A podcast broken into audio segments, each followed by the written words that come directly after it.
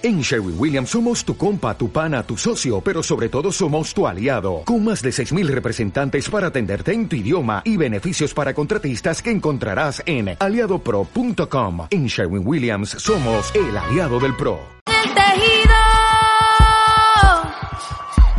y desangraron la aldea, degollaron matarnos la idea. Se pensaron inmortales. Hola, hola, muy buen día, muy buena tarde, muy buena noche. A la hora que sea que nos estén viendo por Lip Multimedios, les damos aquí la bienvenida. Eh, pues ya en esta, en este nuevo capítulo de esta semana, recuerden seguirnos también pues por los eh, medios de audio, Spotify, iTunes y pues bueno, hoy vamos a dar la bienvenida. Eh, iniciamos con una persona eh, muy importante en la política, en el derecho, en la justicia eh, del estado de Querétaro y también un gran ser humano. Y vamos a empezar justamente con esa parte humana porque el escenario que ustedes están viendo pues es muy, muy, muy bello y además cuenta historias pues muy particulares y de aquí del estado de Querétaro. Y pues justamente esa sensibilidad, el ojo de ver eh, las situaciones incluso sociales o lo que está en un contexto eh, este nacional, local, como sea, pues justamente da también esta parte eh, de dejar huella en la historia y es lo que estamos haciendo justo ahora, que es la cuarta transformación y pues continúa justamente y hay que asegurar esa continuidad de esta transformación para el país. Y pues bueno, ya sin mayor preámbulo, damos la bienvenida Juan Carlos, muy buen día, Juan Carlos Espinosa La Rocochea.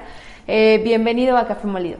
Muchísimas gracias, Dani. Estoy muy agradecido porque estén aquí en esta su casa y muchas gracias por la oportunidad de platicar con su auditorio. Sí, gracias, Juan Carlos. Pues como empezamos, aquí van a poder ver ciertas imágenes que desde que las vi son muy bellas, me gustaron mucho. Y para empezar a, tomar cafecito, ¿nos cuentas un poquito de estas fotografías que tenemos a nuestra espalda? Con muchísimo gusto. Tenemos varios amigos que son fotógrafos profesionales, principalmente Erika Balandra, quien nos hizo favor de, de compartir estas fotos. Estas fotos eh, son inéditas y la, fueron tomadas todas en el estado de Querétaro. Eh, las tres de arriba tienen con motivo la peregrinación al Tepeyac, que es un evento social y religioso muy importante en el estado. En este caso están aquí un grupo de queretanas y queretanos esperando la misa de envío en Eblinas. En este lado, en la parte de atrás, tenemos ya, van avanzando sobre la carretera 57 y también en esta parte es de la sierra desde donde nace la peregrinación para poder este, avanzar hacia Querétaro y después de aquí a la Ciudad de México. Aquí tenemos a cuatro chiquillos del municipio de Huimilpan que también están atentos a la fotografía y pues doña Nati y este y Sergio que están son parte de las escuelas y de las familias de danzantes en el estado. Padrísimo. Bueno, es que nuestro estado también tiene una historia, pues bien interesante. Pero cuéntanos tu historia, Juan Carlos. Eh, ¿Qué estudiaste? ¿Qué profesión elegiste? ¿Y hacia dónde eh, te han llevado también los caminos, pues, de tu vida personal? Los caminos de la vida. So- soy queretano, nací aquí en la ciudad de Santiago de Querétaro, ya hace 49 años. Eh, me fui creciendo en aquel Querétaro todavía muy chiquito, eh, donde había oportunidad de andar en bicicleta por toda la ciudad sin tener mayores problemas. Eh, vengo de dos familias queretanas, de los Espinosa de la Luz del Día y de los Larracoechea, que en su momento tenían la ferretera Querétaro y después fue el vidrio francés. Y bueno, fui creciendo en este Querétaro eh, de tradiciones, un Querétaro de muchos valores, y me fui formando con los maristas, a quienes les estoy muy agradecido. Creo que su formación eh, en la parte ética y en la parte de valores junto con la familia, pues ha sido parte de lo que soy. Después tuve la oportunidad de estudiar Derecho en la Facultad de Derecho de la Universidad Autónoma de Querétaro, soy orgullosamente UAC. Y después tuve la oportunidad de estudiar eh, una maestría en Derecho Corporativo en la Universidad Anáhuac. Ahí todavía tenemos pendiente la titulación, pero terminamos ahí los estudios. Y desde muy joven pues me fui incorporando a temas políticos. En su momento tuve la oportunidad de platicar con, y de participar con, diferentes personajes. Eh, es sobre todo en tiempos de José Calzada donde se me da la oportunidad de participar en gobierno y en áreas muy sensibles y muy bonitas. Tuve la oportunidad de trabajar en UCEBEC, ahí estuve eh, en la coordinación eh, con Jaime Escobedo, que era el coordinador general, y desde ahí tuvimos la oportunidad de hacer mucha labor en las escuelas. La educación básica es un área impresionantemente bonita en Querétaro, y desde ahí tuvimos la oportunidad de participar. Después tuve también una chamba muy bonita en la Coordinación Estatal de Desarrollo Municipal, que es un área de la Secretaría de Gobierno en apoyo a los municipios. Llevábamos capacitación, cursos, programas de fortalecimiento de los municipios. Entonces fue una etapa muy bonita. Pude conocer los 18 municipios a fondo, ya no solo en lo turístico, sino en cuanto a las entrañas del gobierno municipal. Y después eh, tuve la oportunidad de ser subsecretario de Desarrollo Político y Social. También una experiencia maravillosa porque me permitió tener cercanía eh, con las necesidades de la sociedad y con los grupos sociales. A partir de ahí eh, valoré de manera muy importante lo que es eh, las organizaciones sociales como medios de catalizador, como catalizadores en la parte social. Entonces, eh, tuve muy buena relación con diferentes líderes y grupos, tratamos de aportar en lo que fuera necesario y me tocó cerrar la administración como secretario de gobierno. También una experiencia muy, muy, muy bonita. Después tuve la oportunidad de ser oficial mayor en la legislatura de Querétaro y, este, de estar participando en, diferentes eh, eventos políticos. Y en el 2018 eh, tengo la invitación de parte de Santiago Nieto, también de Carlos Peñafiel y de Sinue Piedragil, a incorporarme ya a los trabajos formalmente de Morena. Y en su momento nos incorporamos con Adolfo Ríos a la campaña del municipio de Querétaro, estuvimos trabajando en, un poquito la coordinación jurídica y eh, apoyando también en algunos temas en, tierra. Al final de cuentas, pues todos sabemos los resultados. Eh, me tocó coordinar las impugnaciones que se realizaron, donde en el, Tribunal de Monterrey se anuló la elección, pero después en Sala Superior, bueno, pues se ratificó el, el triunfo de Luis Bernardo Nava y, este, y con la historia que ya todos conocemos. Y desde entonces, pues hemos estado trabajando eh, cercanos a Morena con diferentes proyectos para ver qué es lo que sigue para Querétaro. Claro, Juan Carlos, desde esta experiencia personal, política, obviamente, pues ya con justamente con una trayectoria importante, como bien lo mencionas, ¿qué es lo que te hace empatar? ¿Qué es lo que te hace simpatizar con la cuarta transformación? ¿Desde dónde nace? Digo, porque muy seguramente cuando te hicieron esta invitación, pues hubo eh, hay clics, ¿no? De decir, voy con esto o no voy con lo otro. ¿Qué fue lo que sucedió en ti que te llevó a tomar la decisión de simpatizar y en este caso ya ir también en esta cuarta transformación? Yo creo que de las cosas más sensibles fue esa frase del presidente Andrés Manuel López Obrador que es, por el bien de todos, primero los pobres. Eh, hoy en día también Marcelo Ebrard habla de la importancia de buscar evitar esa desigualdad social.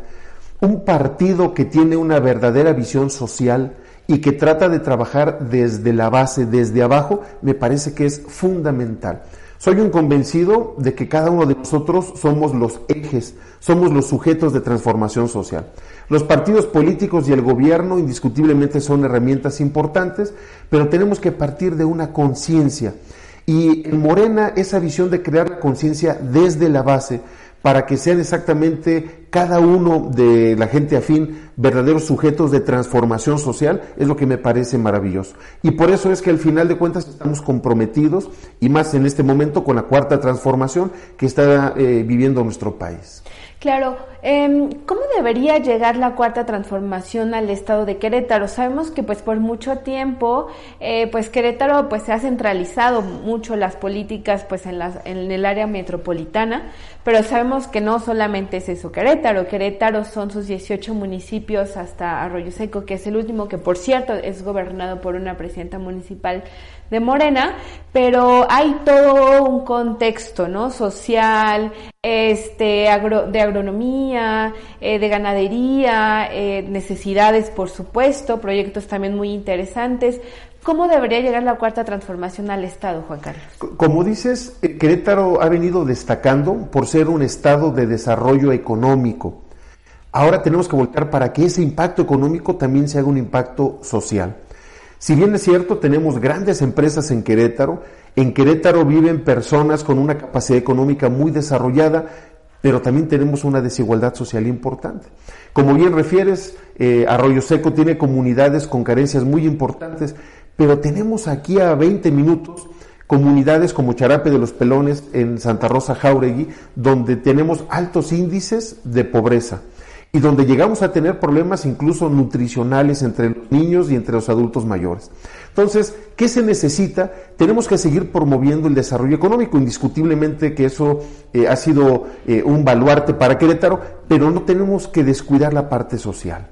Eh, como que me parece que en antaño era más la visión social que tenían los propios empresarios queretanos, hoy en día tenemos que retomar esa parte.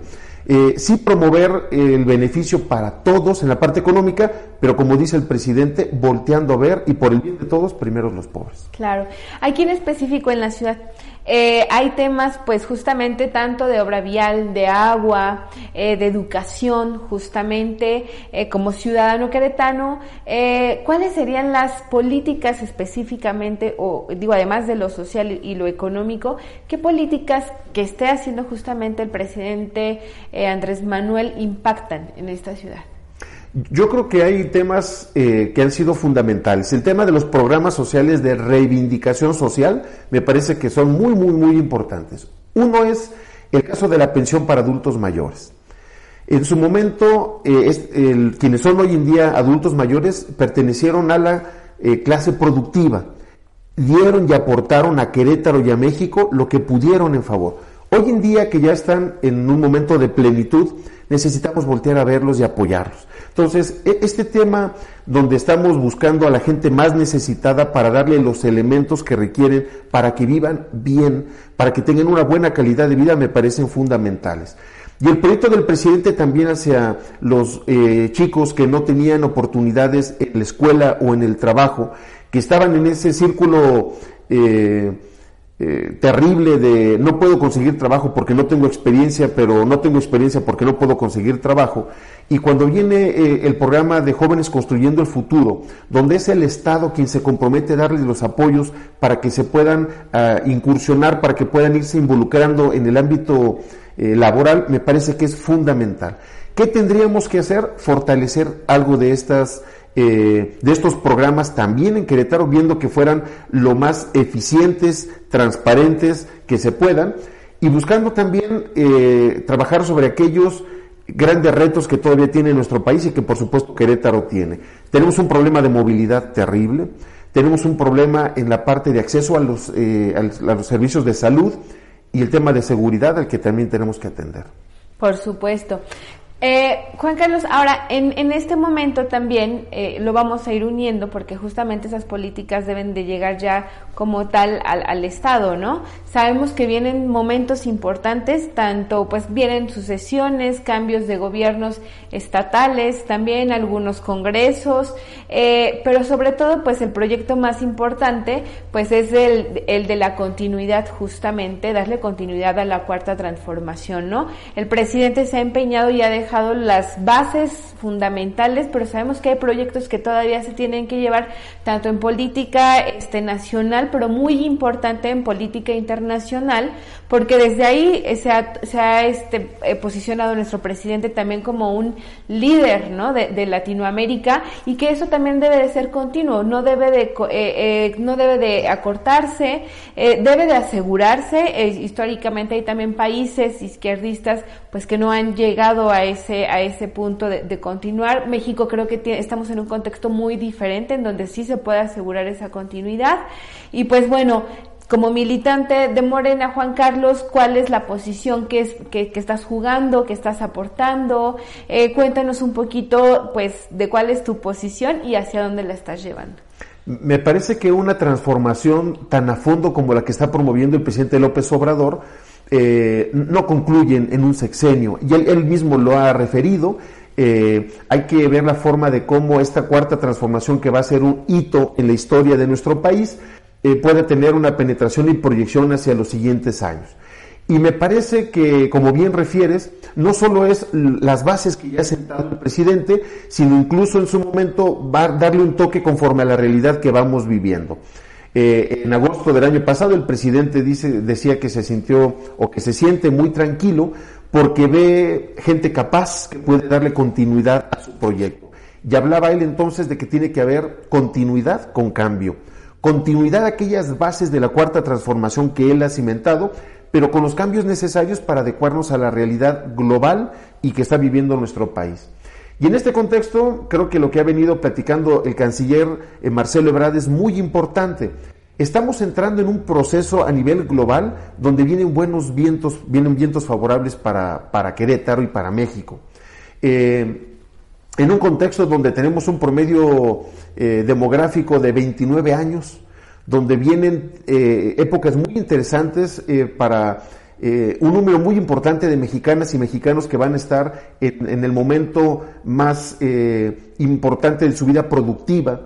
Y en un contexto donde Estados Unidos está teniendo una crisis comercial con China, donde como vimos en la décima cumbre de líderes de América del Norte, se está acordando el eh, cambiar las cadenas de valor, de manera que ahora se hizo el famoso grupo de los 12, donde cada eh, país aporta cuatro elementos para hacer un equipo y que en los próximos meses el 25% de los productos que se importan de Asia o de otras partes del mundo se puedan producir en, en América del Norte. Entonces, eso indiscutiblemente es uno de los elementos que nos dejan ver que vienen buenos tiempos para México. Y la cuarta transformación tiene que aprovechar estos momentos eh, a nivel global para poder lograr el desarrollo de nuestro país y consolidarla como una potencia mundial, para poder poner a nuestro país en un buen plano a nivel internacional y que todo esto se traduzca, que yo creo que es lo más importante de la visión que tiene la cuarta transformación, que se traduzca en mejor calidad de vida para las y los mexicanos.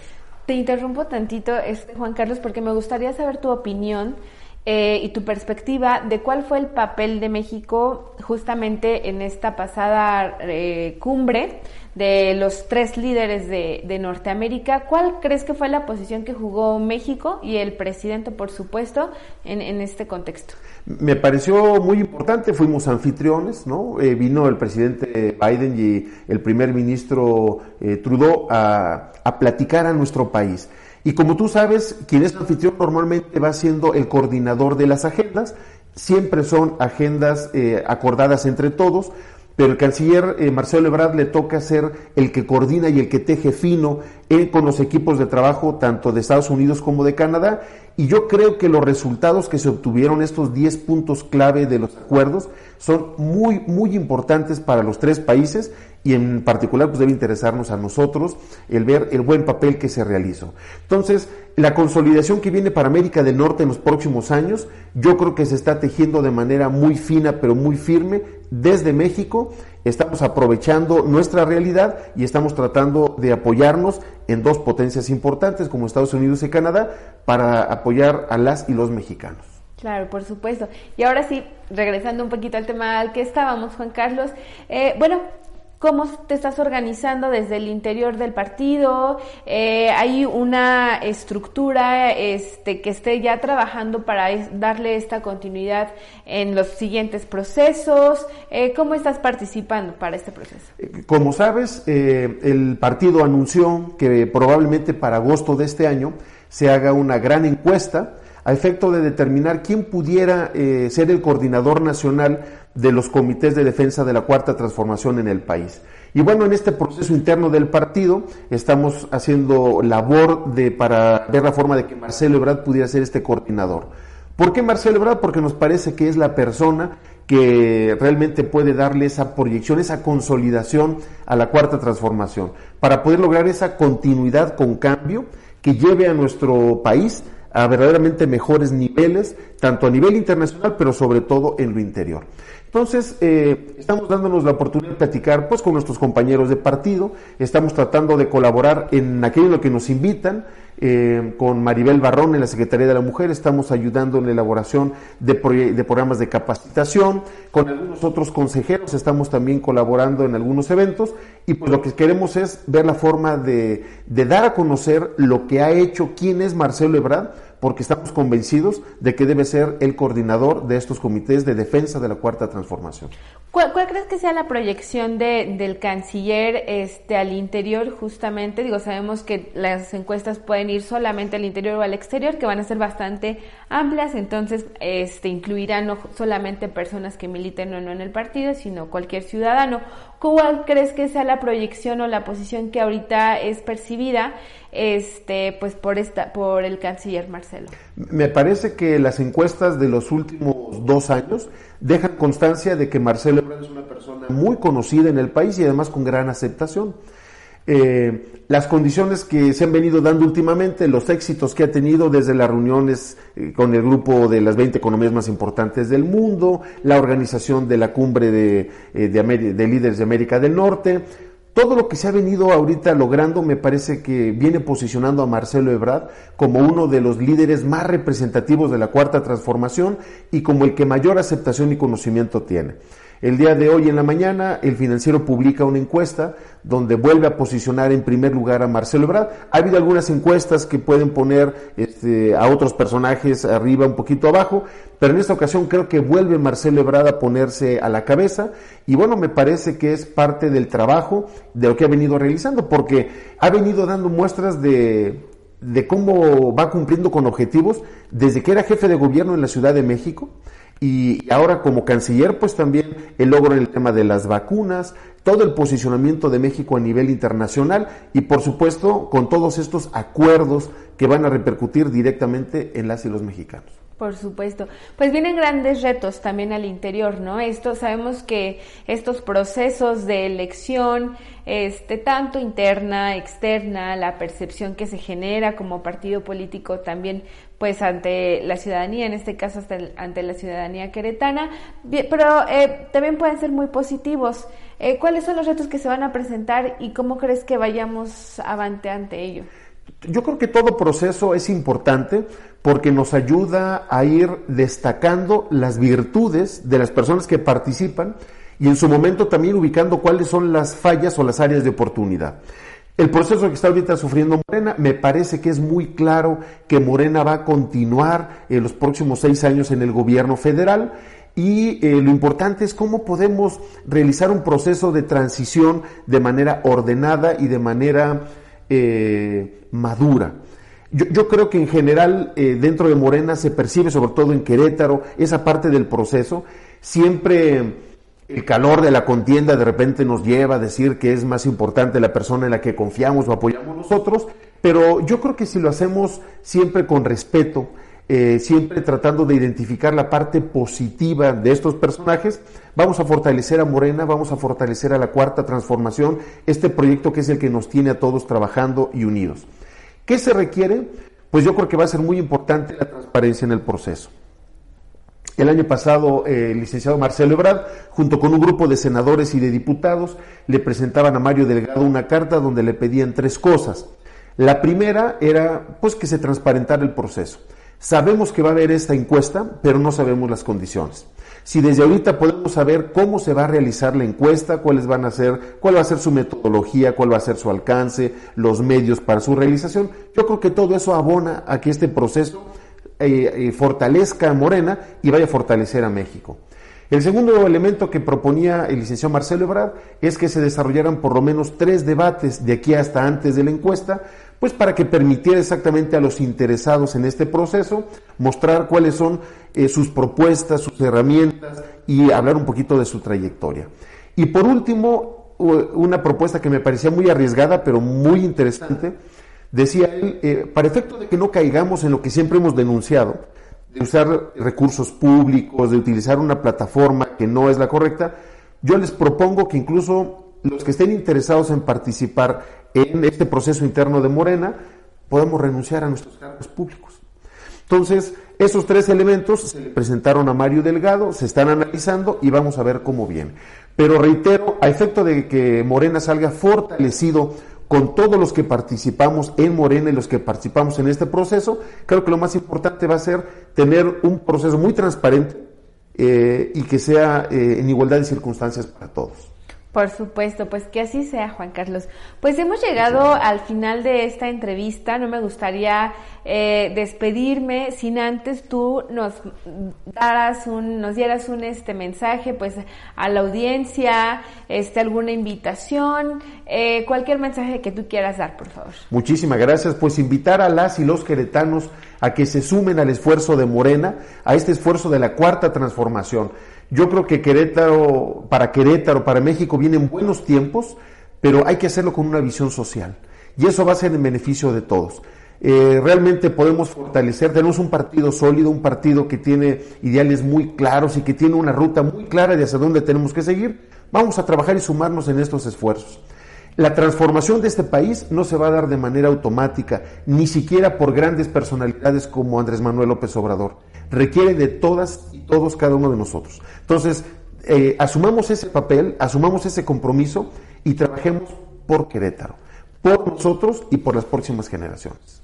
Muy bien, muy bien. Pues muchas gracias Juan Carlos Espinosa por recibirnos aquí en tu oficina, que además, pues bueno, ya les explicamos un poco del escenario, que además fue muy bonito. Espero que no sea la primera ocasión en que podamos tenerte acá en Café Molido, pero recuerden que sí también en Lip Multimedios y en tus redes, en sus redes personales, que así te encuentran, este, como Juan Carlos, Espinosa, la Roqueichea.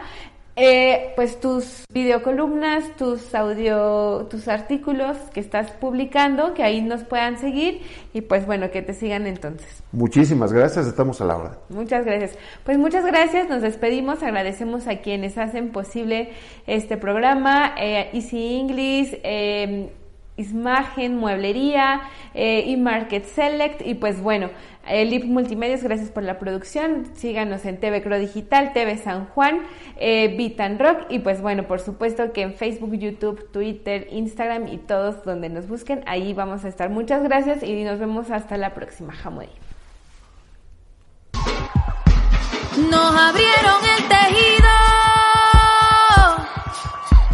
y desangraron la aldea, degollaron las palabras para matarnos la idea. Se pensaron inmortales